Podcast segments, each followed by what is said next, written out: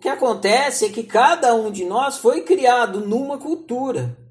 O nosso banco de dados é absolutamente particular. Ninguém tem a memória que você tem. Ninguém. A sua memória é só sua.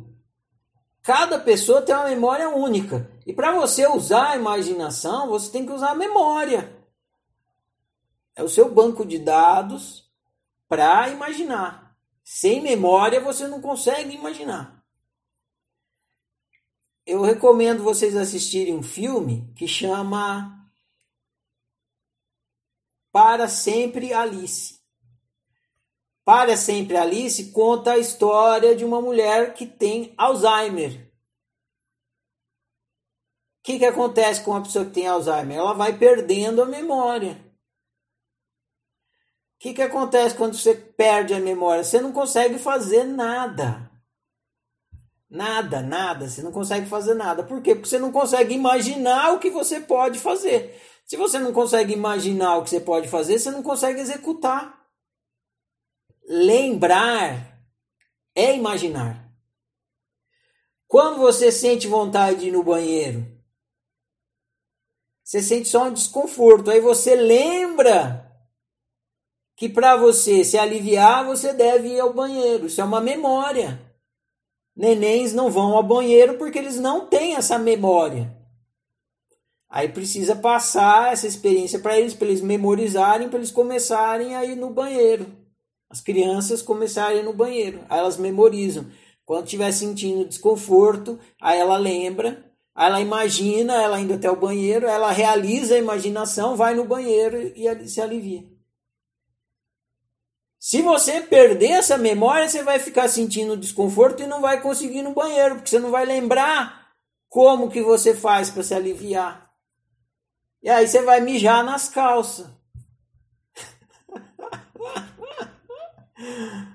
que é exatamente o que acontece com os pacientes de Alzheimer.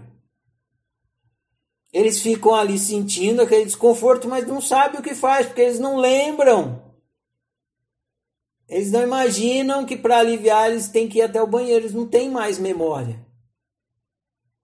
No filme, Para Sempre Alice mostra uma cena assim.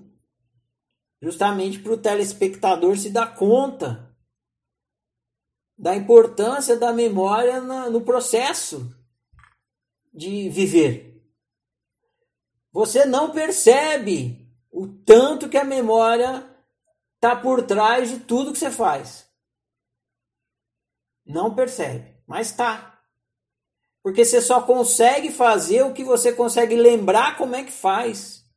Tanto é que quando você esquece como é que faz, você não consegue fazer mais. Aí você tem que perguntar para alguém: "Ô, oh, esqueci como é que faz para dar aquele comando ali naquele aplicativo". Aí a pessoa "Nossa, é mesmo, agora lembrei". Aí você consegue fazer. Então você foi é, vivendo e você foi produzindo um banco de dados, um banco de memória. E a sua imaginação é você botando esse banco de dados em processamento. Se você não tem memória, certas memórias, você não vai conseguir imaginar e não vai conseguir usar a memória que você não tem. É como se fosse lápis de cor. Quem tem mais memória tem mais lápis de cor. Quem tem menos memória tem menos lápis de cor. Agora, não significa que você não possa fazer com pouco lápis de cor muita coisa. Pode. Você já viu desenho de gente que pinta só com lápis, lápis preto e faz uns desenhos sensacional? A pessoa só tem um lápis. Só, ela só usa um lápis, o papel branco e o lápis normal, lápis de grafite.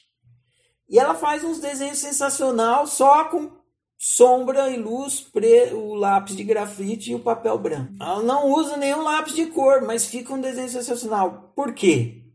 Porque é as duas coisas, não é só a imaginação, não é só você ter muito repertório. É você saber usar bem o repertório que você tem. Então, com um lápis preto, você pode fazer uns, muito desenho. Agora, se você tiver mais repertório, você vai ter mais, o seu leque de opções vai ser maior. Então, a sua liberdade é do tamanho da sua imaginação, mas também tem a ver com o tamanho da sua memória. Se você não tivesse memória nenhuma, por mais que você fosse é, habilidoso em cortar memória e colar e fazer e ser criativo, sem memória nenhuma você não ia ter matéria-prima nenhuma para fazer isso.